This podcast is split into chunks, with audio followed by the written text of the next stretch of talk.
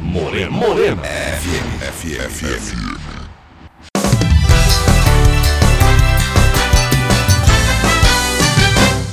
Mesa pra dois. Boa tarde, estamos aqui com Mesa para Dois. Hoje eu estou aqui entrevistando um possível futuro deputado, Tiago Martins. É um cara que já vem fazendo um trabalho, né? Não é daqueles caras que desceram de paraquedas, nem é daqueles caras que estão há quatro anos numa boquinha do Estado e agora aparecem para pedir voto, como tem alguns aqui em Tabuna. Né? E é uma liderança jovem, então eu tô aqui entrevistando para a gente conhecer um pouco os pensamentos de Tiago Martins. Tiago, você é da onde? Natural do Rio de Janeiro. E veio para cá quando? Olha, eu flerto com a região de Léus desde os meus oito anos de idade. Os meus pais, eles, eles tinham é, uma convivência com Ilhéus a título de veraneio, casa de veraneio, final de ano, é? festa, é, como muita gente tem. Então, desde os oito anos eu vinha pra cá, pra Ilhéus. Era uma cidade que a gente não tem família, não tem laços de sangue, mas tinha muitos amigos. Construímos ali é, alguns amigos na cidade e depois de casado, eu e minha esposa a gente quis sair do Rio de Janeiro e escolhemos algumas cidades para ir morar, cidades que mantivesse é, a linha do Rio de Janeiro, que é uma cidade litorânea, a gente morava próximo da praia, a gente foi primeiro para Guarapari, no Espírito Santo, ficamos lá um ano e meio, dois anos, prestávamos, prestávamos serviço para para aquela Samarco, com a Sim, mineradora, Samarco. e depois eu vim pra, a gente veio para Ilhéus, porque a Samarco teve problema com a, com a barragem de Mariana, aquela, aquela tragédia que vocês souberam, e, e a parte econômica da região de Minas e aquela parte de Guarapari. Guarapari é uma cidade é, tempo, de temporada, né? Então, fora da temporada, quase não É se tem o que fazer, é deserto. é. Então, pra gente economicamente não foi viável, a gente optou em vir para Ilhéus há cinco anos e pouco, quase seis anos atrás. E, e ficamos. A gente, eu, eu já conheci a cidade, a gente se, minha Quando você era moleque, vocês ficavam em que praia, Ilhéus? Quando vocês vinham para cá? Bom, é- era na conquista, a gente ia muito pro norte.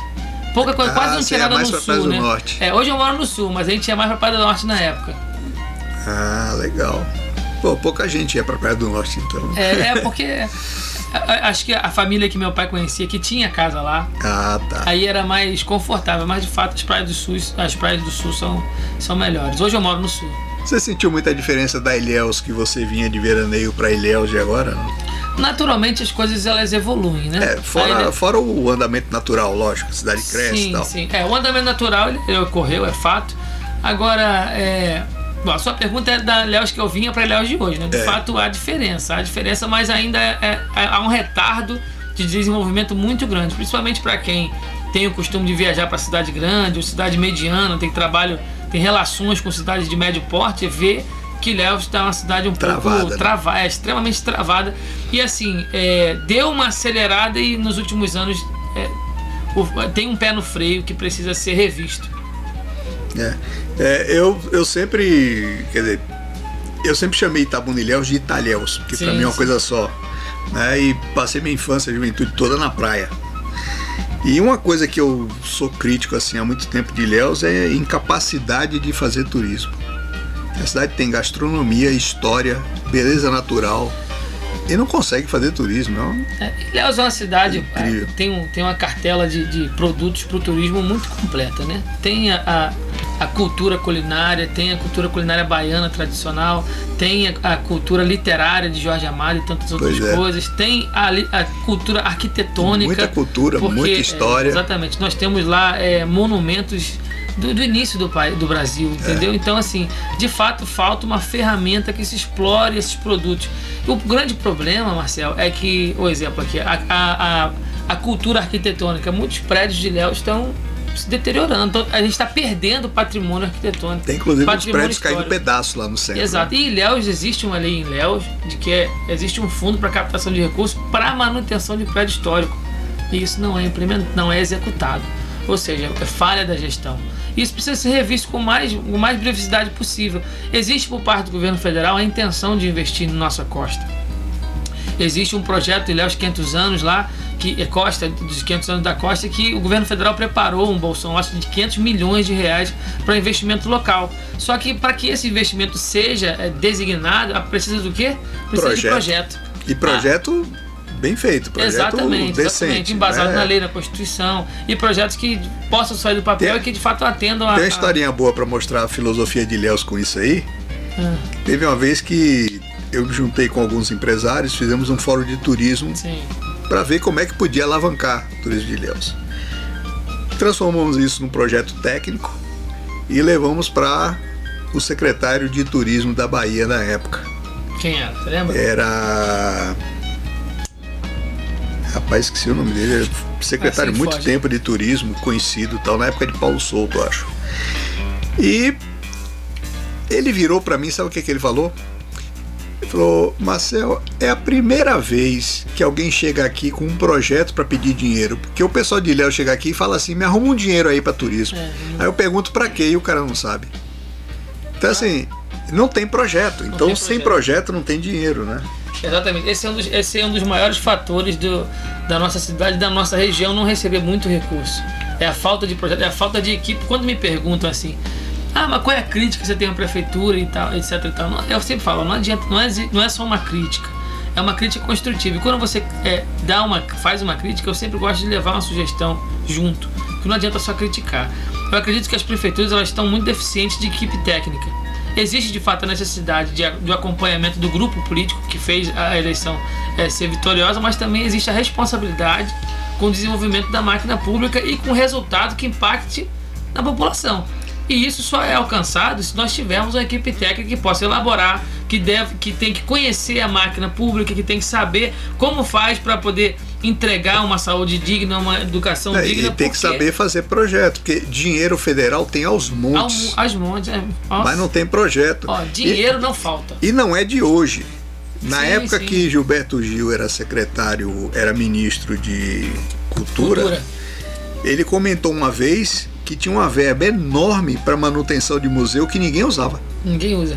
Aí É- esse é dinheiro voltava, de- voltava para o tesouro. Semelhante à lei de conservação do patrimônio histórico É. de Léus. E, e são verbas que, se você não usar, você devolve para o tesouro, você não tem uso para ela. Ele tem verbas que, por exemplo, Então, assim, falta projeto, você né? tem um milhão de, de reais para um fundo. Se você não usar, no ano que vem já diminui para 500.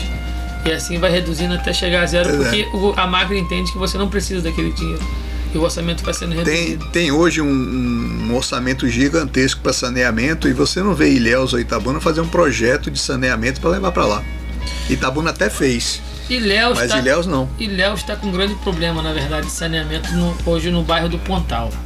A, a Embasa fez lá um, um- deu início lá um, um projeto de obras lá que está tendo um transtorno enorme, porque a Embasa fez a, a ramificação, criou o ramal, né? Chegou com, a- com, com esgoto lá e falta a prefeitura ligar esse esgoto nas casas. Aí agora tá chovendo, o esgoto tá voltando para dentro das casas das pessoas, Porque não tem a ligação. porque não tem ligação. É uma maravilha Então, isso. é, e, e vale lembrar também, Marcel, que o governo federal destinou essa, essa, esse recurso via BNDES para que os municípios pudessem apresentar os projetos de saneamento básico e pudessem coletar esse recurso para investimento em É saneamento isso que eu digo, básico. tem muito O- dinheiro para saneamento, até porque, BNDES, que até por porque saneamento é uma prioridade hoje federal. Com Mas não tem projeto, né? Então não adianta. É a política de saúde também. Muita gente, acre- ah, não, muita gente não faz a ligação do saneamento básico direto com a política de saúde, mas é uma política de saúde diretamente ligada.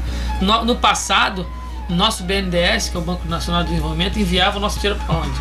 Para fora, financiava obras de Cuba, fora. Venezuela. E hoje nós temos um presidente que faz com que o nosso recurso, o nosso Banco Nacional de Desenvolvimento, desenvolva o nosso país. E o saneamento, saneamento básico é uma coisa primária. É. um absurdo chegarmos a 2022 na tecnologia que nós temos de internet 5G e não ter saneamento Mas básico. O, o que eu acho mais, mais absurdo é que pela primeira vez você tem um governo federal priorizando o saneamento, mas as prefeituras não se mexem para levar projeto. Olha, ah, existe, Isso é que eu acho absurdo, quer dizer, você tem o dinheiro e não usa. existe uma, uma fábula, uma fábula não, um dizer de que obra debaixo da terra não dá voto.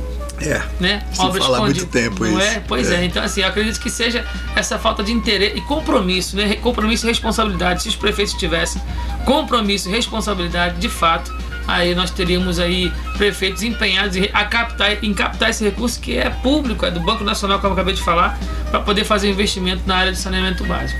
Essa inquietação sua foi que te levou a, a- a entrar na política, né? Olha, excelente pergunta. Eu não venho de família de política, eu não tenho padrinho político. Quando eu cheguei em Léo, eu sempre fui politizado. Eu estudei no Colégio Pedro II, que é o Colégio Federal do Rio de Janeiro. E é um colégio que ele sempre, sempre esteve ativo nas manifestações da cidade em relação ao aumento de passagem, de, de, de PTU, de um monte de coisa. A, a, a juventude, a minha juventude sempre se mobilizava para fazer parte. E quando eu cheguei, eu- mas só que eu nunca, nunca fui partidário, nunca me tinha me filiado a um partido. Antes do presidente que aí tá, eu nunca tinha pensado em, em- em atuar na política, sempre como eleitor.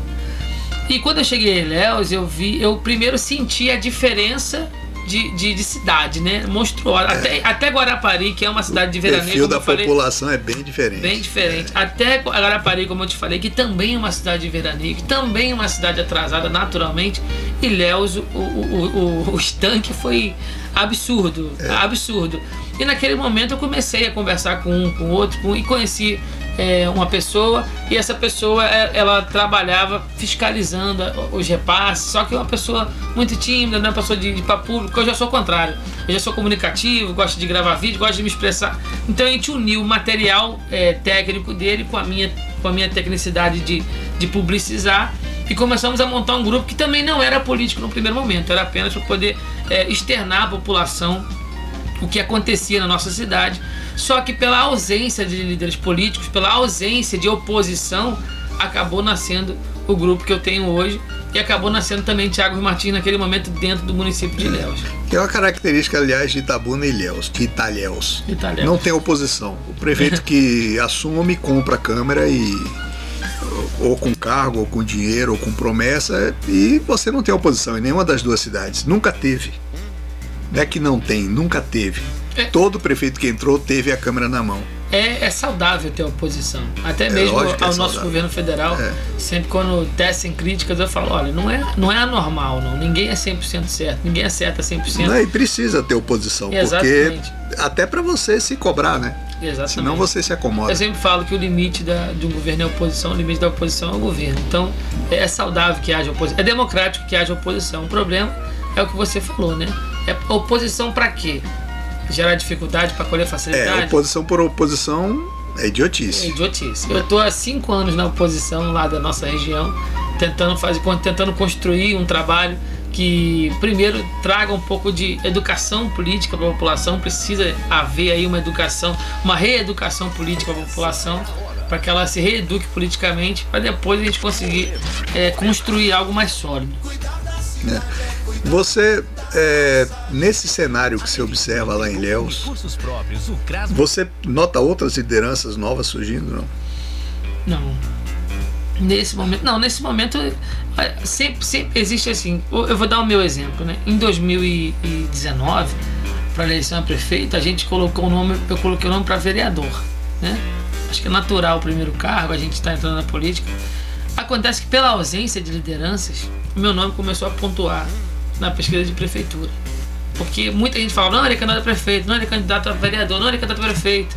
Porque não tinha nome novo para prefeitura. Vereador tem, tem os montes. É. Aí acabou que a gente oficializou uma pré-campanha à, à Prefeitura de Ilhéus, pelo partido PRTB. E o cenário que ali se instalou foi Mário Alexandre, do grupo da mãe de Ângela, Cacá, do grupo de Jabes. Deixa eu fazer um intervalo aqui. Segura o suspense aí pra Pronto, gente já ver qual lá. foi o resultado disso. A gente volta já já. Eu vou aqui bater um voto na urna e já volto. Vai Pronto. daí, Paulinho. Mesa para dois. Moreno, Moreno. FM. Mesa para dois. Opinião com atitude. Estamos de volta com Mesa para Dois. A gente estava aqui falando da, da BR-415 e do puxadinho de seu Rui, que quer duplicar 32 km com 18. É uma matemática petista que só eles entendem. Mas a gente vai voltar aqui para falar da, da primeira experiência aqui do Tiago para vereador, que depois virou para prefeito. Qual foi o resultado, Tiago? Resultado foi a falta de articulação política. Como a gente não tinha é, grupo, eu tava, era marinheiro de primeira viagem, aprendi na marra o que, que é o jogo da política, o que, que é o xadrez, né? Tomaram o partido que eu tava, não deixaram eu ser candidato. É mesmo. É. E nos 45 do segundo tempo, o partido não quis lançar prefeito, me orientou a sair vereador, só que o partido que eu tava foi pra chapa de Kaká. E quem era o vice do Kaká? O PT. nem lembro, ah, é o Era o PT. PT. Aí eu falei, não, tô fora. Tô fora porque eu tenho um lado, eu tenho um posicionamento, eu tenho uma história. Se eu tivesse saído candidato a vereador, tinha acabado o Thiago Martins aqui momento. Você não acha E eu vejo isso como estratégia de tentar matar os nomes Você- não acha que uma das maiores. Um dos maiores absurdos que tem hoje em dia são esses lados opostos se juntarem por interesse toda hora? Lula se juntar com Alckmin. Isso mostra. Lá atrás ele se juntou com Maluf. Isso mostra o tipo de política que eles fazem, Marcelo. Fernando Gomes se juntou com Paulo Souto, depois se juntou com Rui Costa e agora quer se juntar com a Semi Neto. Quer dizer, É a salada. é uma É, é, é, é- é a política de, de, de um momento, né? É. a falta, é a falta de projeto de político a longo prazo para a região, é a falta de posicionamento, é a falta de lado, é a falta de clareza, transparência. É, o cara que faz isso, ele, ele, ele, não, ele não tá do lado do povo. Ele tá fazendo a articulação política dele para que ele se mantenha na política. Então hoje quem tá é bem, é fulano, votar com fulano. Quem tá crescendo fulano, votar com fulano. Não é essa política que a gente precisa, que a população precisa. Precisa- A população precisa de um cara que tenha posicionamento. Ó, eu sou isso e vou ser isso até o final. É isso que está faltando nos políticos, nas lideranças novas. Um posicionamento. E é o que eu tenho buscado mostrar para nossa região. Qual é o meu posicionamento? Hoje o Brasil está dividido numa política ideológica, esquerda e direita. De fato, eu tenho a minha ideologia e isso é inegável. Quem acompanha meu trabalho sabe de que lado eu tô. Mas eu prezo muito mais, Marcel, pela política de resultado. A política de resultado é que fez o presidente levar água por Nordeste. A política de resultado é que fez o BNDES financiar o nosso saneamento básico. É o que fez as leis do Brasil darem um avanço, as reformas que ainda não são as reformas que o Brasil precisa, mas foram feitas reformas que governos anteriores não queriam fazer. Teve um recorde completado essa semana, que foi de 1.500 obras de infraestrutura de esporte entregues em Pois três anos. Em todo o três Brasil. anos. Em todo o Brasil. É inacreditável. É um, é um Olha, governo não, desculpe, 4.200. 1.500 foi 4.200 neste ano. neste ano, exatamente. Em Então, três meses, em quatro meses. existe aí um, um governo que tem priorizado a política de resultados. Você vê que a nossa política armamentista avançou, mas nem tanto. A, a nossa ideologia deu um, deu um passo, mas E não só esse avanço pequeno ainda. avanço já diminuiu a criminalidade. Todos os estados que optaram em flexibilizar a política de armamento ob- obtiveram redução no índice de, de, de criminalidade. Aqui na Bahia foi o inverso. Aqui na Bahia nós temos um, um governador que vê- volta e meia dá declarações que parece caminhar para o lado da bandidagem. Essa, ontem mesmo, anteontem, o secretário estadual de Segurança Pública disse que tem amigos que fumam maconha para relaxar. Eu entendo isso como uma prevaricação. Não, e ele já, defe- que tá ele no já defendeu liberar as drogas. Sim, ele já se posicionou é, sobre isso. Inclusive, para mim, o que o, o que o secretário de Estado faz é prevaricação. Se ele, se, se ele tem amigos que ele sabe que fuma, que fuma na presença dele, eu pergunto ao secretário de Segurança Pública: aonde os teus amigos estão comprando essa maconha? É porque se por enquanto é crime, tinha que ser preso. Tinha que ser preso, é prevaricação. E ele tá é num autoridade. caso- Exatamente. Aí eu pergunto a ele, aonde essas pessoas estão comprando essa maconha, secretário? Outra pergunta, disseram aí recentemente, tanto ele, quanto o comandante-geral da PM, quanto o governador disse o quê? Que a criminalidade tinha aumentado porque Bolsonaro flexibilizou a- as armas. Gozado Eu que só aumentou na Bahia. eu, pois é, aí eu pergunto a esses três, ao governador, ao secretário de segurança e ao comandante-geral da PM, eu pergunto quantas armas apreendidas foram oriundas de liberação do exército ou liberação para os CACs? Nenhuma. Nenhuma. Eu desafio eles a mostrar tudo arma ilegal, oriunda do tráfico. Tráfico que vende a maconha dos amigos do secretário de segurança Exatamente. pública. E tem, tem um dado de hoje, de ontem na verdade, de ontem à noite, que a Bahia mais uma vez lidera o ranking de homicídios. Porque assim, a redução de homicídios vem vindo desde 2019, desde que Bolsonaro assumiu. E pela primeira vez a Bahia também reduziu, junto com os outros. Só que ela reduziu, mas ela continua liderando com folga o, o número de homicídios. Então a Bahia teve em três meses 1.300 e poucos homicídios.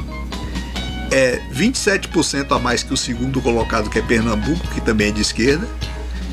E é 13% de todos os homicídios do país. É inacreditável isso. E aí você tem um secretário que, é que passa pano para bandido. Pra né? bandido, exatamente. E é bom lembrar que o secretário anterior foi obrigado a pedir demissão. Porque foi indiciado por trabalhar para os traficantes. É o grupo político. Trabalhar para liberar, liberar bandidos. Entendeu? Enfim, é- é- esse é o grupo político que hoje comanda o estado da Bahia e o reflexo desse grupo político é esse daí. Muita gente fala da segurança pública, ah, tem que armar o policial, tem que isso, aquilo, outro, tem que, tem que defender, tem que proteger o policial, a, a viatura, melhorar o armamento, mas a, a semente da segurança pública não é o combate. O semente é a, a política pública de segurança pública. Qual é? É a educação, é a preparação, é ocupar o jovem, é trazer política pública de, de, de, de tecnicidade, de preparar a juventude. Hoje em dia a juventude na Bahia não tem o que fazer, não tem onde se preparar, se Gozado que, qualificar. gozado que para o governador fazer educação é construir e reformar a escola. Ele acha que isso basta. É, Marcel, a justificativa dele é para a Bahia que ter o pior índice é esse. É o governador que mais fechou escola da história da Bahia. E agora começou Cinco- a construir um monte porque está em ano eleitoral.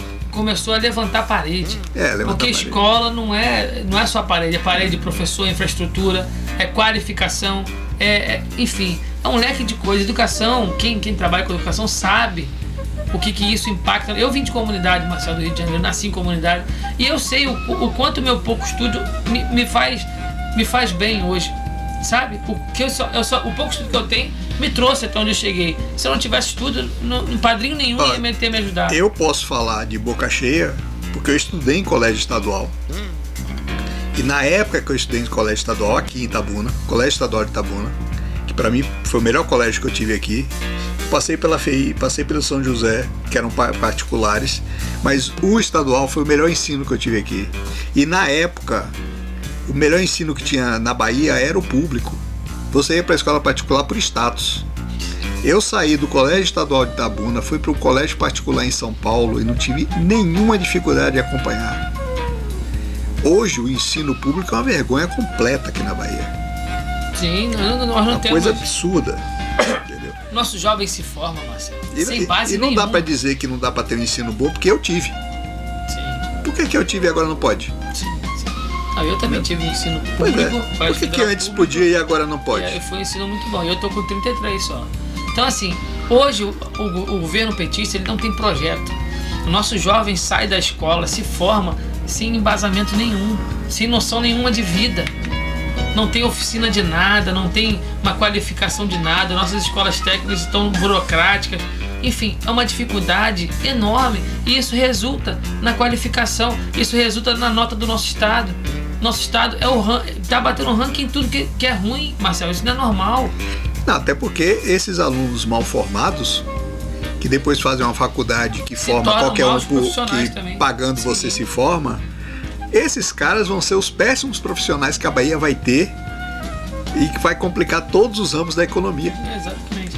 Por isso que a Obrigado. gente vê também, Marcelo, é, chega na prefeitura, muitos profissionais é, recém-contratados, profissionais jovens, às vezes só porque custam barato, assumindo posições importantes nas prefeituras, porque fazem parte de grupos políticos. Só porque são engenheiros, são isso, aquilo, outro, mas tiveram uma formação muito fraca, não tiveram um período probatório, período de, de, de, de, de- campo, né? De experiência, período de campo, que é muito importante para a formação do profissional. E a gente vê obras aí sendo executadas que não tem lógica nenhuma, sinalizações de trânsito que sim- simplesmente. Se for falar de sinalização, a gente passa o dia é, todo aqui. Pois é, esses engenheiros de tráfego aí, sinceramente, parece que aprenderam a fazer trânsito brincando de carrinho no sofá, no, quintal de casa. Ah, não tem lógica isso. Uma coisa que pra mim chama muita atenção, porque eu já critiquei muitas vezes, é que Itabuna e Ilhéus são capitais do quebra-mola. E todos os quebra-molas de Itabuna e Ilhéus, sem exceção, são ilegais. Não são só mal feitos, eles são ilegais. Tem uma lei que determina existe como é que tem que ser o quebra-mola. Nenhum se enquadra na lei. Nem os que foram feitos nos últimos anos. Então, assim, são engenheiros, entre aspas, de trânsito, que não sabem o que é o quebra-mola. Imagine sinalização, que a gente tá cansado de ver coisa absurda, né? É, é, é, Ah, esse, o trânsito de Léus e o trânsito de Itabuna, sinceramente, lá em Léus fizeram, não sei se você viu, fizeram um estacionamento na litorânea, no malhado lá, que no meio da rua. Estacionamento no meio da rua, fechando o comércio, fechando as lojas. Eu não o me cara quer impressiono. parar pra comprar o pão, não tem como parar Eu o não carro. me impressiono nem um pouco, viu? Assim, é uma, é uma, é uma inteligência. São os engenheiros que, sinceramente, não, não tem lógica. né? E detalhe, e persistem no erro. O troço já tem, acho, que mais de dois anos e tá lá ainda. É inacreditável. O turista chega aqui, chega em Deus, vê aquilo, achou absurdo. Fala, não, peraí, ali é o estacionamento? Na frente da loja? Mas eu tive um primo que veio passar 15 dias em Ilhéus. Com três dias ele foi embora. Não É tem vida noturna também, Deus. E olha que eu passei anos convencendo esse primo a vir pra cá. Entendeu? Porque eu sempre fui a São Paulo, né? Ele mora lá. Eu passei anos insistindo. Não, pai, vai lá passear em Ilhéus e tal. Ele veio pra ficar 15 dias. Ficou três. Reservou o hotel pra 15 dias, ficou três e foi embora. Ele foi pra Porto Seguro e ainda comentou comigo o seguinte: se é pra ser explorado, precisa ser, ser explorado em Porto. Ainda foi a frase dele. né? Agora, é, a única coisa assim de novidade que eu lembre, de novidade mesmo em Ilhéus, foi é, aquele vereador Vinícius. Foi a única coisa diferente que eu vi. Como assim diferente? Diferente por ser um grupo, diferente por ser independente. Eu tenho sido independente lá, lá em Ilhéus, na Câmara. Ele está E- na base do governo. É, mas ele veio de um grupo que não tinha nenhuma ligação assim com políticos Os tradicionais nem da nada. Pra- o, o, o GAP. É, é, do GAP. É, o GAP ele foi o, o grupo que inici- teve a, a iniciativa de coisas ambientais, né? limpeza de praia, então não era, não era coisa política. E ele, ele, ele teve a ajuda da, do GAP, naturalmente o trabalho que ele fazia era muito bom, é, da limpeza das praias. Depois o GAP atuou também na ambiental. enchente, né? Na enchente Ajudou fizeram um bastante, bom trabalho ajudou também. bastante, se destacaram bastante ali. Já era vereador. Então, foi a única coisa nova que eu vi. é, não tem, não Assim, tem em de termos, fato não tem. os outros vereadores que estão lá não são realmente nada novo, né? É, Eu não, não tem nada ainda que me deixe satisfeito, certo? Eu vejo muito, eu denuncio muita coisa em Ilhéus. Recentemente, como eu falei da Embasa aí, Ilhéus está toda quebrada. É buraco pra tudo, quanto é uma cidade tão bonita, tão, tão, Aí tão o turista chega e encontra isso. encontra é, não consegue andar, Ou, são ou buracos. cavalo comendo na, na Soares Lopes. Pois é. Então, A, a Cal Parade. É, então na- esse negócio de, BA001. de- o vereador ele tem já o gabinete, ele, ele já é uma autoridade na cidade. Esse negócio de vereador ficar fi- filmando buraco, vereador ficar reclamando de pintura de escola, irmão, bota no papel. É. Ministério Faz um Público, ofício exigindo. pô, entendeu? Denuncia Então, o assim, Ministério Público. É, o trabalho do vereador, ele já é. O cara quando é candidato, quando é pré-candidato, é uma história. Você de fato tem que visitar tudo, E- tem ainda que fazer levantamento de Ainda tem necessidade. aqueles caras que abandonam o bairro da onde A surgiu, né? maioria, né? É, a maioria. Então assim. o Você, cara- você é, resolveu ser candidato a estadual ou federal? Eu sou, eu sou pré-candidato a deputado federal. A federal. É, existe- Por que essa escolha ao invés do estadual? Vamos lá. O presidente ele designou alguns nomes aqui para Bahia. Doutora Raíssa ao Senado, João Roma ao governo do estado. Eu faço parte de um grupo que antes era a doutora Raíssa, um grupo de pessoas, e hoje acoplou-se ao grupo de João Roma. Existem necessidades de lideranças nas mesorregiões da Bahia. A nossa região é uma delas. Olha, eu vou, dar- eu vou passar aqui um dado preciso para você. Ilhéus deu 33 mil votos a deputados de fora. É, Itabuna é a mesma Itabuna, coisa. 36 mil. Itabuna é a mesma coisa. São Sempre quase assim. 70 mil votos para candidatos de fora. E a nossa região, que tem problemas críticos, não tem um representante. Então, E os últimos dois que teve, Augusto e, Soan, é, Augusto e Ângela, se na época não tivesse a coligação, eles não teriam sido eleitos. Pelo. pelo Ainda tem isso. Então, se você somar isso também, são 30 anos que o sul da Bahia não, tem, não teria representante. né? Sim. Então, assim, o governo federal, é, da pessoa do ministro João Roma na época, me oportunizou estar perto das, das, das ações do governo na nossa região. Tanto quando o ministro vinha para cá, para Bahia, participar de eventos, quando isso se aproximou na época das chuvas, que eu, fiz parte do grupo. Eu vou fazer um intervalo porque eu quero conversar muito sobre essa vinda do João Roma pra cá na Pronto. época da enchente. Pronto. Vai daí, Paulinho. Daqui a pouco eu volto. Mesa para dois. Opinião com atitude. Morena. Morena. FM, FM. Mesa pra dois.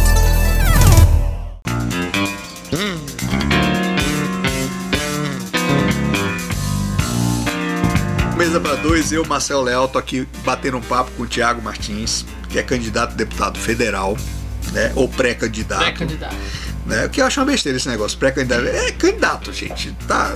A gente vai falar que é pré só porque querem, mas assim como a CM Neto é candidato, João Roma é candidato e fulano de tal é candidato, o Tiago é candidato, né? É, a gente estava comentando aqui, gente, a diferença de atuação na época da enchente. Primeiro lá em Teixeira, depois aqui em Itabuna-Ilhéus. Logo que teve a enchente em Teixeira, que foi o primeiro lugar a ficar alagado, Bolsonaro, em pessoa, pegou um avião e foi para lá com os ministros. Desceu na cidade, foi ovacionado pela cidade inteira, uma multidão atrás dele. Fez questão de visitar cada lugar alagado para ver de perto como estava a coisa. Imediatamente acionou Marinha, Exército, Aeronáutica, o João Roma, o Tarcísio e outros ministros. Ministro Rogério Marinho, desenvolvimento regional. E já saiu de lá com um monte de providências tomadas. No dia seguinte mandou dinheiro, mandou equipamento, mandou comida, mandou água, mandou tudo. Rui Costa, depois de ver Bolsonaro descer lá, dois dias depois resolveu ir lá também. E tem filmagem mostrando. Rui Costa desceu, não tinha ninguém para esperar ele. Rui Costa andou pelas ruas, foi xingado. Não tinha ninguém para aplaudir. E ele saiu de lá sem resolver absolutamente nada. Como é que foi em Ilhéus? O Rui fez alguma coisa em Ilhéus? Na enchente, não? Você estava lá, você viu de perto. Sim, sim. Eu tive a oportunidade de, faz, de fazer parte da equipe do governo federal que auxiliou lá nas enchentes. Eu fui voluntário, fiz parte do cerimonial da, da- do Ministério da, da Cidadania, que o ministro João Roma era na época ministro ainda. Ele ficou direto aqui, né? Ficou, João. Um momento, eu vi João chegar de manhã, ir para Brasília e à tarde estar aqui de novo. A nossa, a nossa região, por necessidade, óbvio, foi uma catástrofe, mas nunca foi tão prestigiada por ministro, por um governo federal. É, eu nunca vi um tratamento como, desse também. te- como recebeu nas chuvas agora. Eu recebi aqui de ministro, o ministro, a ministra Damares veio, é, o ministro do Desenvolvimento Regional, Rogério Marinho, veio, o ministro João Roma passou uma semana praticamente aqui, com a mesma roupa, saía às vezes, eu até brinquei com ele, ô ministro, tu não trocou de roupa não, mas vai aparecer na televisão, hein? Eu brincava com ele assim, desse jeito, e realmente o cara estava empenhado em ajudar, e, e era, era, era a missão da vida dele, era essa situação das chuvas. E você via isso, porque nas conversas que a gente tinha, ele, ele dizia que o presidente falou, faça o máximo que a gente puder fazer. No momento em que o governo federal adentrou aqui em Léus para dar esse suporte, veio um coronel para cá, me fugiu o nome dele agora, e esse coronel ele veio com uma conta de, imediata, de imediatos 20 milhões de reais para qualquer Eventualidade. necess- necessidade direta que tivesse, a prefeitura tinha um sistema para alimentar e comprar colchão para o pessoal que estava desabrigado, comprar o que, o que precisasse. De forma imediata foi aberto esse recurso. O município de Léus, naquele momento, disponibilizou uma equipe boa também para auxiliar o governo federal, mas como os municípios, o município e o estado não estão bem financeiramente, não chegaram junto com nada. Tu- tudo nas chuvas, inclusive a gasolina da aeronave do, do, do bombeiro do estado, da polícia do estado que foi para auxiliar, quem pagou foi o governo federal. Vamos deixar isso bem claro, porque o Rui Costa falou que fez muito por Ilhéus Tabuna na enchente, reclamou que o governo federal não mandou dinheiro, mas ele não mandou dinheiro para Rui Costa usar. Sim. Mas até a gasolina dos bombeiros Ele veio federal, né? Exatamente. Ô, ô, Marcel, é, tudo que o, a- o- o prefeito das cidades, porque assim, a cidade que tem o controle das áreas afetadas, Sim. certo? Existe ali qual o CEP, o governo federal fazia assim, qual o CEP do local que foi atingido. O município fazia o levantamento da área entregava. Nesse CEP aqui tem tantas residências, tem, tem um levantamento é, é, habitacional da região, na qual eles fazem o levantamento de necessidades. É feito dessa forma. Então, quem oferta, as quem, quem entrega o relatório de necessidades é o município, não é o Estado. O Estado estava ali para poder auxiliar, ajudar, assim como o governo federal. Mas parecia que o Estado estava querendo também receber, assim como o Não, município precisava receber. Rui se queixou publicamente, dizendo que não recebeu dinheiro federal, Não é- como se o Estado fosse fazer alguma O coisa aqui. Estado não estava ali para receber, É. o Estado estava ali para ajudar. Veio muitos e muitos milhões direto para os municípios. Exatamente. O, o- o Marcel, um governador que gasta um bilhão com propaganda, vai dizer que no momento de catástrofe de chuva não tinha dinheiro para ajudar, Marcel? É uma é inacreditável, enfim. Então, nós recebemos essa atenção imediata e muito é, honrosa do governo federal para nossa região. Quatro ministros, como eu falei, ficaram disponíveis aqui, fora os secretários nacionais, que assim, abaixo dos ministros, nós temos os secretários nacionais cada Fora. Exército, Marinha, Aeronáutica. Eu ia que- chegar lá, né? Polícia Federal, a Marinha, A Rodoviária Fuzileiro Federal. Naval, tudo que era, tudo que podia vir do governo federal foi disponibilizado com a maior, com a, com a maior boa vontade. E rapidez. Um, e rapidez. Um ministro ficou à disposição dessa situação que foi o ministro João Roma. E sem contar toda a equipe do governo federal, Como- da parte técnica que veio. A ministra Damares mandou uma equipe para cá para poder fazer o acolhimento de jovens e meninas e crianças, para poder aconselhar, para poder acompanhar. Isso nunca foi visto na nossa região. Nunca vi mesmo. Como é que é o João Roma no dia a dia, assim? Pessoa muito simples. Fizemos recentemente um, um, um evento aqui na, na Praça Jardim do Ó. Chegamos mais cedo do que, do que programado, o avião dele chegou mais cedo. Paramos numa padaria para tomar café comum, ficamos, ficamos conversando. É um cara muito simples, muito, é muito prático de, de trabalhar. O problema, Marcelo, na verdade, é que nós tínhamos uma imagem de ministros no passado, homens estupidamente ricos, estupidamente ignorantes, Distantes. distante da população, que só andavam de jatinho, terno e gravata, e hoje nós temos ministros que andam de bota, operacionais, botando o pé na lama. Então, a- a- o preconceito às vezes tá, tá na gente, mas ele, o João mostrou que é um homem comum. Hoje, eu sou Thiago Martins, ele falou isso pra mim, hoje você é Thiago Martins, pré-candidato a deputado federal, aí vai que você se elege. Você tendo currículo, você pode chegar a um ministério, é um cidadão comum é tecnicidade, é condição de exercer o cargo. Mas eu ele é um cidadão comum. Ô Marcel, eu lancei a minha pré-campanha de deputado federal agora esse final de semana. Depois em casa com a minha esposa refletindo, olha como é que são as coisas, como é que é um novo governo de fato. Eu não tenho padrinho político. Eu tô há 5 a 6 anos na região. Eu não tenho ninguém me bancando. E eu convidei um cara que é ministro, foi ministro para o lançamento da minha campanha e ele veio. Ele veio. E ele veio prestigiar. E eu tenho um telefone hoje de quatro ou cinco ministros que eu mando mensagem e eles respondem, Marcel. É uma filosofia de É, ministério um- é diferente. É. uma política completamente diferente. Eles são acessíveis. Tarcísio. Tarcísio, se você liga pra ele meia-noite, o que, que houve, meu filho? Tá tudo bem? Aconteceu eu- alguma coisa? É um cara o, que o é. próprio presidente vai em pastelaria. Né? Claro que cria um tumulto enorme, porque a quantidade de gente querendo abraçar, querendo falar com o presidente é um negócio absurdo. Eu- Eu Exatamente. nunca vi uma coisa dessa. Nem Lula no auge, quando foi eleito, eu vi uma, uma- um carinho da população desse jeito como não. presidente. É um negócio impressionante. Não, onde, o, onde o cara passa, Nós temos um governo. é, é pena que a imprensa não mostra. Mas quem acompanha os vídeos pelo Twitter, pelo Facebook, etc., quem acompanha os vídeos vê que é um, é um, é um tsunami onde, onde o Bolsonaro passa.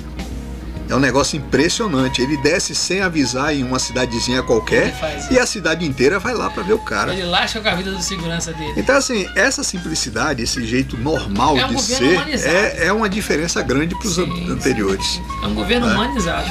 É sinceramente assim, eu não teria coragem de, tá- de, de ser hoje um pré-candidato se não fosse um governo como é.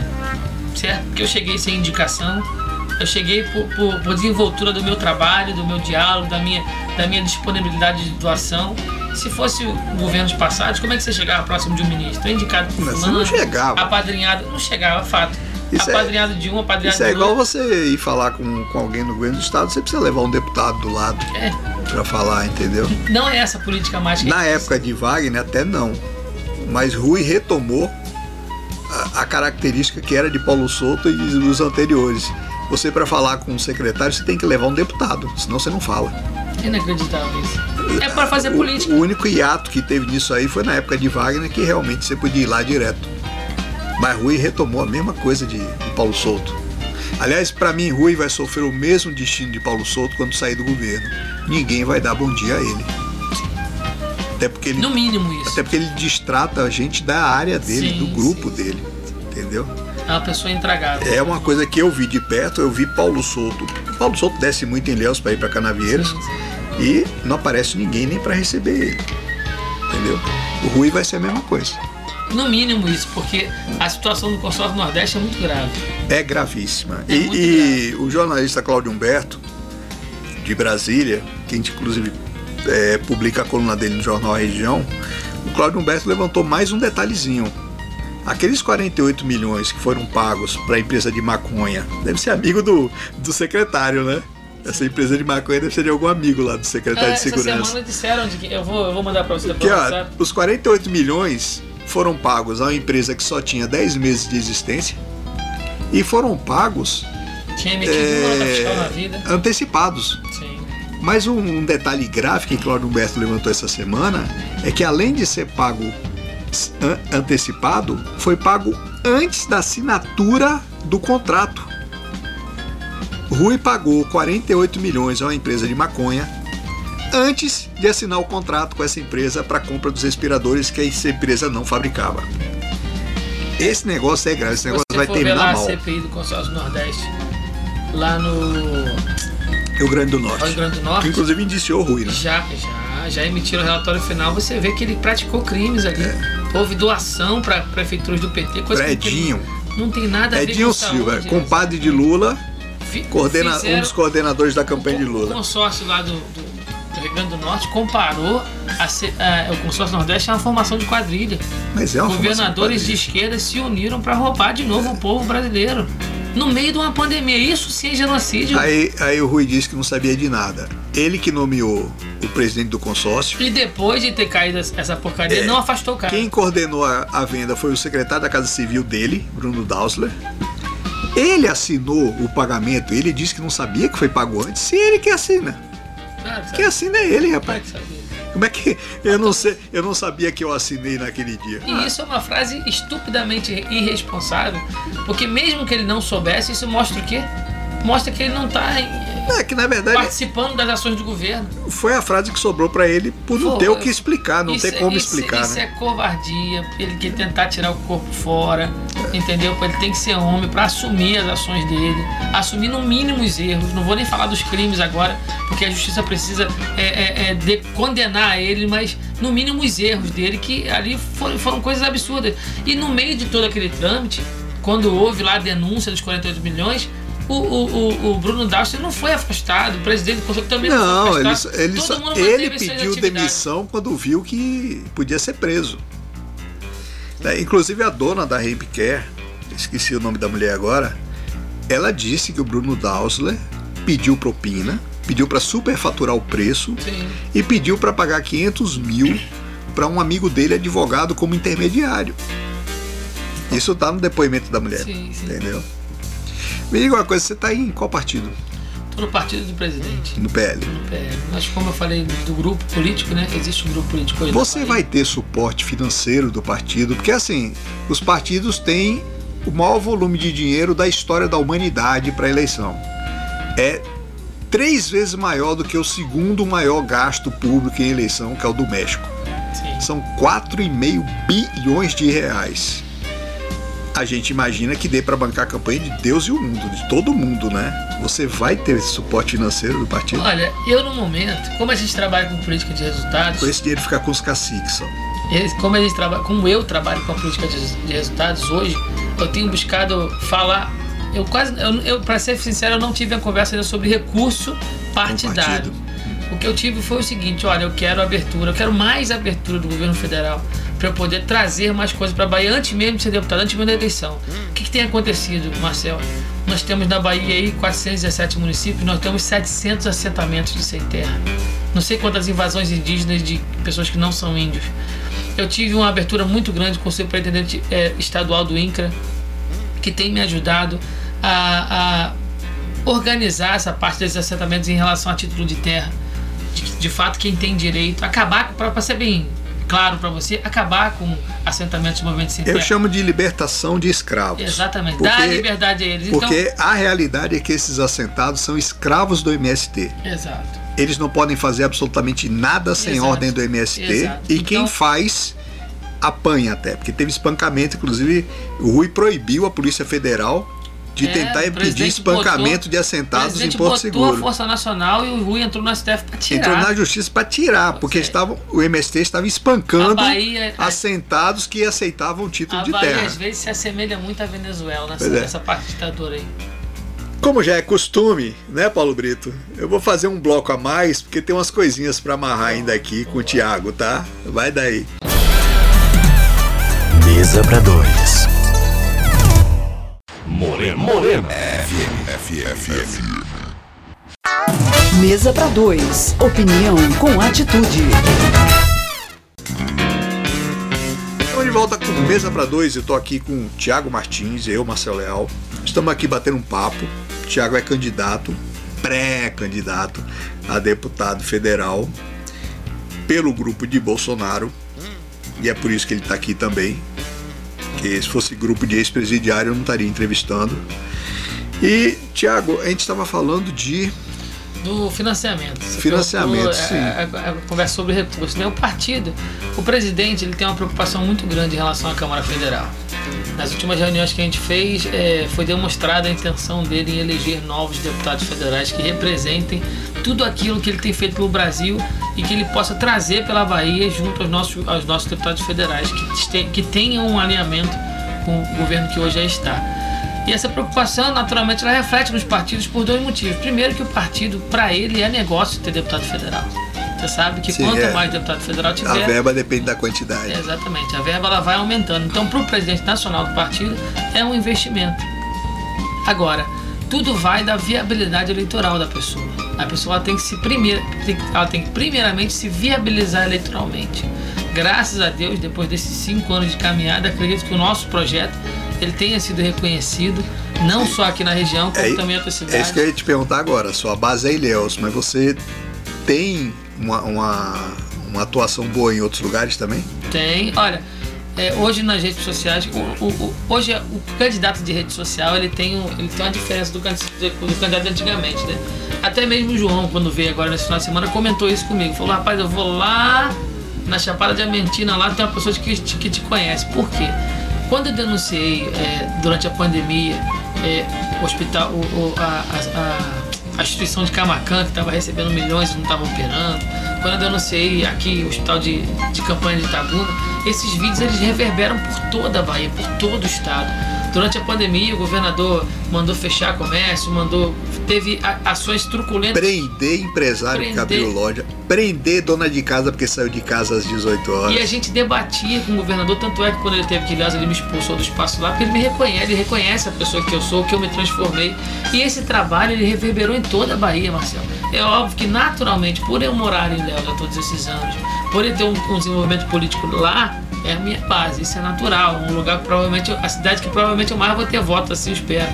Mas é um trabalho que ele foi é, difundido em outras regiões, tanto é que eu estou levando o João também para Jaguaquara, tô levando, a gente vai ter um evento agora no, no- no Oeste, que é a Farm Show com a presença do presidente.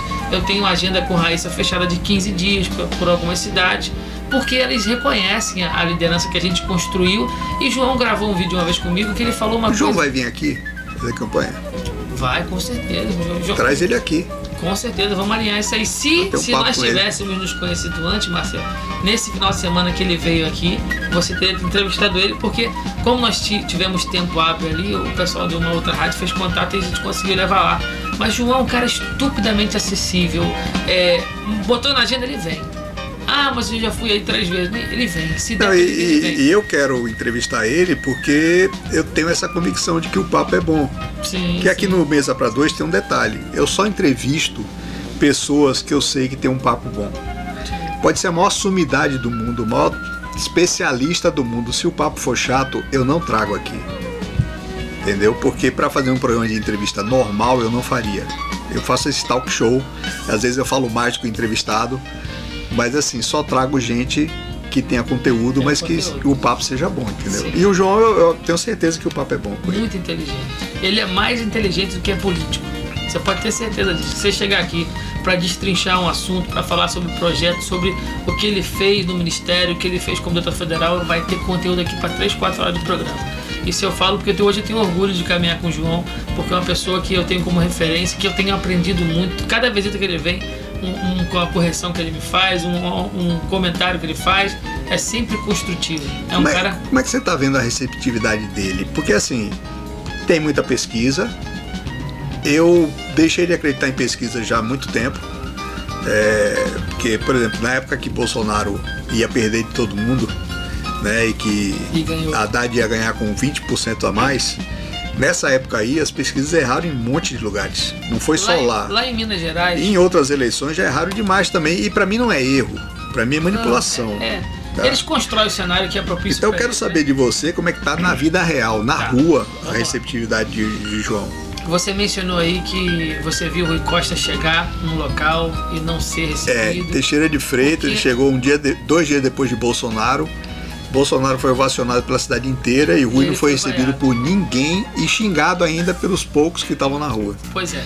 O governo, nem todo mundo transfere voto, Marcelo, mas o presidente transfere. Quase ninguém E transferiu. você alia isso a um, a, um, a um ministro que é humano, que para, que abraça, que dá atenção, que atende telefone, que é presente, naturalmente ele acaba herdando essa, essa, esse bolsonarismo para ele. Ele herdou o bolsonarismo para ele. João tem apadrinhado lá, e eu sou um deles, de uma forma muito é, é, paternal. Ele tem, ele tem, ele tem, ele tem- tá, sendo sábio o suficiente para trazer essa base fiel, que é uma base fiel para o projeto dele de governo, que é o projeto do presidente para a Bahia. Então, assim, no passado, você mencionou a a eleição do presidente de 2018, né? Eu vou te dar um dado aqui do Romeu Zema, de Minas Gerais. Sim. Romeu começou com 1%. Witzel nem 1% tinha, mas ambos tinham o apoio do presidente Do Bolsonaro. presidente, é. E foram eleitos governadores. João tá começando com 10. Bateu 12. Quer dizer, com 10 na teoria, né? Porque não sei se é 10. Não, vamos... Porque vamos... assim, é, eu duvido muito que fulano de tal, que é o candidato do PT, Sim, tenha mais voto que ele no momento. E é isso que O aparece na PT pesquisa. perdeu quase 40 prefeituras na última eleição. O PT Ah, o- está o- desmobilizado financeiramente. Eu peguei um histórico das últimas quatro eleições, é, não, das últimas seis eleições. O PT, toda eleição, ele perde 20 a 30% do que ele tinha na anterior. Tanto de deputado, como de, de governadores, de vereadores, prefeitos, tudo. Ele vem perdendo 20% a cada eleição. De tudo, de qualquer coisa que ele disputa. Prefeitura ele tem 30. 30 e poucas. Né? Então, assim, o PT está claramente em declínio. E fulano de tal é completamente desconhecido. Né? Quem conhece sabe que é o pior secretário de, segurança, de educação do país. Então, como é que esse cara tem mais votos do que João Roma, que teve uma atuação imensa aqui na época da, da tragédia de dezembro? É presente. Entendeu? É presente. Não, então, vamos Aí eu quero saber isso. Na rua, Não. você tá vendo isso? Em 100%. Se você pegar as fotos e os vídeos do evento que eu fiz aqui na, na- no Jardim do Or, que foi. O João tá com a agenda lotada, mas ele prestigia todo mundo. A gente avisou muito em cima. E foi um evento que ele, da- da- da- de quando ele pisou na praça até o centro da praça, ele não conseguiu andar. Ele falou, Thiago, o calor humano ali. Ele fez um book no Instagram dele, tá lá. É. Ele fez um book do eu, tô, evento. eu tô perguntando da Ele sa- porque de liderança eu sei que ele tá bem. Porque quando ele tá na fazenda e vão prefeitos pra Sim, lá, sim. eu chamo de romaria, né? Sim. Eu chamo de romaria, porque assim, vão 100, 200 prefeitos pra lá. Não é qualquer um Sim. que leva 100, 200 políticos pra sua fazenda no fim de semana, entendeu? Aí, Marcel, é, tem esse fator dele herdar do presidente o verde e amarelo, o patriotismo, né, o bolsonarismo. Tem o fator dele ser um cara receptivo, ele ser um cara humano, ele ser um cara educado, inteligente, sabe falar, sabe se expressar. E tem o fator da polarização, Marcel. Certo? Vamos chegar na eleição, vai ter lá PT e Bolsonaro, Marcel. Não é, Quem, quem é ficar em cima do inevitável. muro vai cair com o muro com tudo. É inevitável. É inevitável. Então, assim, a referência, vem cá, quem estiver assistindo o jogo vai ver referência, vai ver PT e, e Bolsonaro. Quem tá com Bolsonaro, João, vai caminhar pro João, porque tem gente, Marcel, que ainda não virou a chapa política. Tem o grosso, Tem muito indeciso tem, ainda. muito indeciso. As pesquisas tem gente que escondem isso, mas tem a maioria tá indecisa. tá indeciso. Tem gente que ainda tá trabalhando, não tá dando atenção à política, mas na hora de sentar e avaliar, vai escolher um lado. É, é engraçado tem uma coisa que eu observo há muito tempo, porque eu cresci dentro da política. Meu pai fazia política de bastidores e meu pai foi responsável pelas maiores votações de ACM aqui e de Luiz Eduardo, que para ele era como um filho. Então eu cresci na política, vendo política de bastidor principalmente, né? E, e assim, é, tem eleitor que decide na fila. Sim, tem muito, então. Voto para vereador, por exemplo, a maioria decide na fila. Eu uma vez tinha um amigo que era candidato a vereador, eu falei para ele, rapaz, não gaste nada durante a campanha, guarde o dinheiro todo por dia da eleição, bote um monte de gente nas filas com sua camiseta, porque o cara vai decidir na fila. Ele vai olhar ali um número qualquer que tiver e vai votar. Entendeu? Então imagine você falar hoje como é que tá isso. A maioria tá indeciso ainda, a maioria não tá pensando nisso. Como você falou, os caras estão trabalhando, não estão pensando trabalhando, nisso. não, não viraram a chave. Estão pensando em São João virar, é. ainda. E nós temos também, Marcelo, você sabe que a força da máquina ela é avassaladora. O governo federal ele está trabalhando pela Bahia, está trazendo obra, mas o governo a máquina do governo federal ainda não veio para a eleição. a Não. máquina do é- governo federal vier para a eleição, dando base a João. É, porque assim, você acha que o jeito dele de ser, dele ser gente normal, que fala besteira, como a gente fala em mesa de bar, né? Você acha que esse jeito dele ajuda ou atrapalha? Foi esse jeito que o Bolsonaro não é um estelionato eleitoral.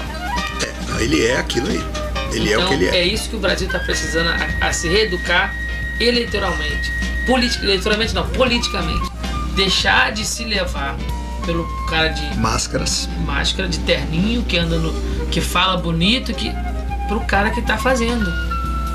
Essa, quando eu falei no início que da reeducação política, é isso. Ali é um ser humano, o presidente é um homem. É um ser humano e ele tá mostrando, não, eu sou isso aqui. É, Pra ele- eleição, o pior risco dele não é agora, é ele ser original agora, não. Porque agora ele tá fazendo coisa, ele tá alcançando pessoas. O risco dele era na campanha ele ser original, ele É. ser aquilo.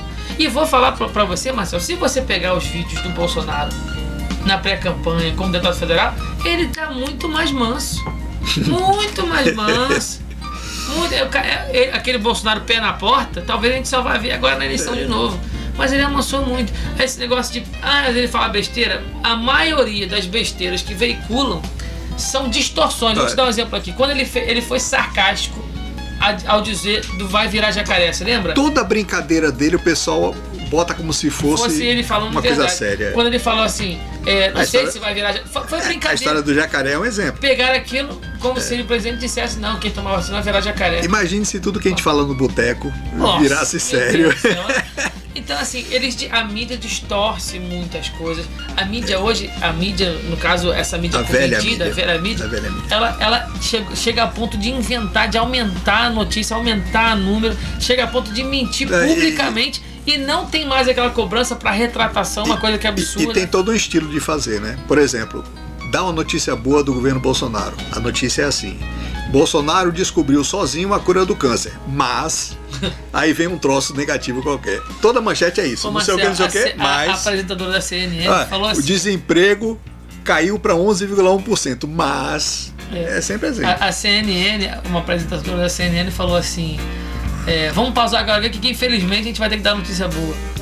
Você É. viu isso? Não, e, e a despiora. Despiora, pois é, o Despiora. governo despiorou, meu Deus Isso é uma desinteligência É da uma mídia coisa velha. viu? absurda, absurda, absurda. É, infelizmente, é, é um parto, né? A gente está passando Agora, por um momento de a, a transição. velha mídia precisa entender que com a internet isso mudou completamente. Antigamente, se ela fizesse isso, só ela era ouvida e acabou. Era dona da verdade. né? Agora ela é minoria. Recentemente, o Alexandre de Moraes né, disse que a internet deu voz aos imbecis. Né? Olha, o- olha, Incluindo ele, né? olha como é. Não, não, eu- aí eu respondi. Antigamente os imbecis só falavam nos altos. É, só falava nos altos. E quem tá tendo voz agora era ele. Porque Pra você. mim, a- o maior problema do Brasil foi televisionar a sessão do STF. Antes, Começou di- aí. antes disso, o STF era sério. a Depois sessão disso, de vaidades começou aí. a sessão de vaidades explodiu. Começou aí. O protagonismo do judiciário começou O aí. Alexandre De se acha um VIP, todo mundo ali se acha um VIP. Tiago, nosso tempo acabou, mas eu quero assim, mais pra frente, vamos voltar aqui pra bater mais papo. Eu vou querer saber como tá a campanha já lá adiante, né? Vamos ver se a gente traz o Roma. Vamos tentar. bater um vou mandar papo. mensagem. Acabar aqui, eu vou É. mandar mensagem pra ele. Você pode falar pra ele que não tem limite de tempo. A Pronto, gente vai bater papo pelo tempo que for. pronto. né? E eu quero te desejar todo sucesso. Quero agradecer de você ter vindo, né? Eu sei que você também é ocupado. E espero que os ouvintes tenham gostado desse papo, né? Mesmo quem prefere votar no PT, eu respeito, não tem problema. Mas é, eu acho que foi um papo interessante. A gente falou de problemas de Ilhéus que independem de partido, os problemas vão continuar aí. Sim. Entendeu? Se ninguém fizer nada, continua tudo aí. Então, quero agradecer a você, quero agradecer os ouvintes e boa sorte. Ó, Marcel, eu quero agradecer a oportunidade que você está dando à minha pessoa de poder me apresentar, pra, pra, pra primeiramente para sua audiência, que é uma audiência fiel. Seu programa é muito bom, sua rádio tem um, um, um trabalho profissional muito bom, é reconhecido. Então você está abrindo para mim a sua casa, praticamente, né? as portas da sua casa, sua família, que é a sua audiência. Agradecer ao povo de Itabuna, da região, sua, a sua rádio também alcança muita, muitas regiões, e dizer, Marcel, que eu estou aqui como uma ferramenta como eu falei, independente da ideologia, você falou assim: ah, tem gente que vota no PT. que eu quero, eu quero chegar nessas pessoas que votam no PT e apresentar para elas a política de resultados. Vocês querem ter resultados? Vocês querem o saneamento na porta de casa de vocês? Vocês querem uma melhoria da, da, do, do, ensino, do ensino federal na sua região? Vocês querem. O que, que vocês querem? Vocês querem balançar a bandeira verde, amarela ou vermelha ou vocês querem resultado? Eu quero trazer a bandeira de resultados obviamente pregando a nossa ideologia, o nosso lado, mas apresentando no final a política de resultados, que é a política que a gente tem trago até aqui, é a política que o presidente tem feito. Ele não pergunta, como você bem mencionou, quem, qual estado é, é, é, é tá apoiando ele ou não para mandar coisa. Não, ele manda. Qual é a necessidade do estado lá do PT? Qual é a necessidade dele lá? É tal, manda. Então é isso que eu quero representar para nossa região. O governo federal, na, na pessoa do ministro, me oportunizou essa abertura para que eu possa trabalhar pela minha região e é isso que eu quero fazer. Poder representá-los no Congresso Federal, poder trazer para nossa região, como deputado federal, as nossas emendas, poder investir naquilo que o povo de fato está precisando e não em projetos que a gente. Que, olha, quando eu fui começar a estudar projetos, Marcel, que eu peguei projetos de, de deputados daqui da região para ver o que eles já tinham mencionado, que já tinha dado início são factoides, são coisas que, que eles. quase circenses, sabe? Coisas Sim. que não tem muita lógica, porque é bonita, simplesmente porque é bonito, porque, porque causa impacto. Não, mas peraí, o que, que Itabuna precisa? O que, que Ilhéus precisa? O que, que a região Cacaueira precisa? O que, que o Sul Extremo Sul precisa? Qual é a necessidade? Eu já vi eu, eu, eu criar um projeto para sua casa, Marcel, sem lá te ouvir, sem lá visitar a sua casa. Tem deputado que promete coisa para Ilhéus Itabuna, não vem aqui. Yeah. Tem deputado que não conhece a nossa realidade. E essa falta, como eu falei aqui, Ilhéus deu 33. Eu, eu disse dados de duas cidades só, Ilhéus e Tabuna, que são nossas referências hoje, é minha base. Deram quase 70 mil votos e não tem um deputado. E as nossas necessidades e as nossas. É, nossas nossas, nossas necessidades, quem está representando? Ninguém hoje. É, e é o que eu quero fazer, entendeu? Hoje, Ilhéus e Tabuna podem ter, de fato, um representante que vai trabalhar pelos interesses da região necessidades da região. E outra coisa, Marcel, eu vejo muito pré-candidato a deputado aí que tem a intenção de ser prefeito e é, candidato, é pré-candidato só para na próxima eleição. Eu quero prefeito. firmar, não, eu quero firmar um compromisso com, a, com o Léo Tabuna de que se eu for eleito, eu não sou candidato a prefeito. Eu quero honrar o meu mandato e trabalhar pela nossa região. Tá bom, Marcel? Obrigado. Se você permitir um segundinho, minhas redes sociais, Thiago Martins Bahia. Segue lá. YouTube, Facebook, Pronto. Instagram, é isso aí. Vai lá, gente. Vai daí, Paulinho. Mesa para dois. Opinião com atitude. Morena é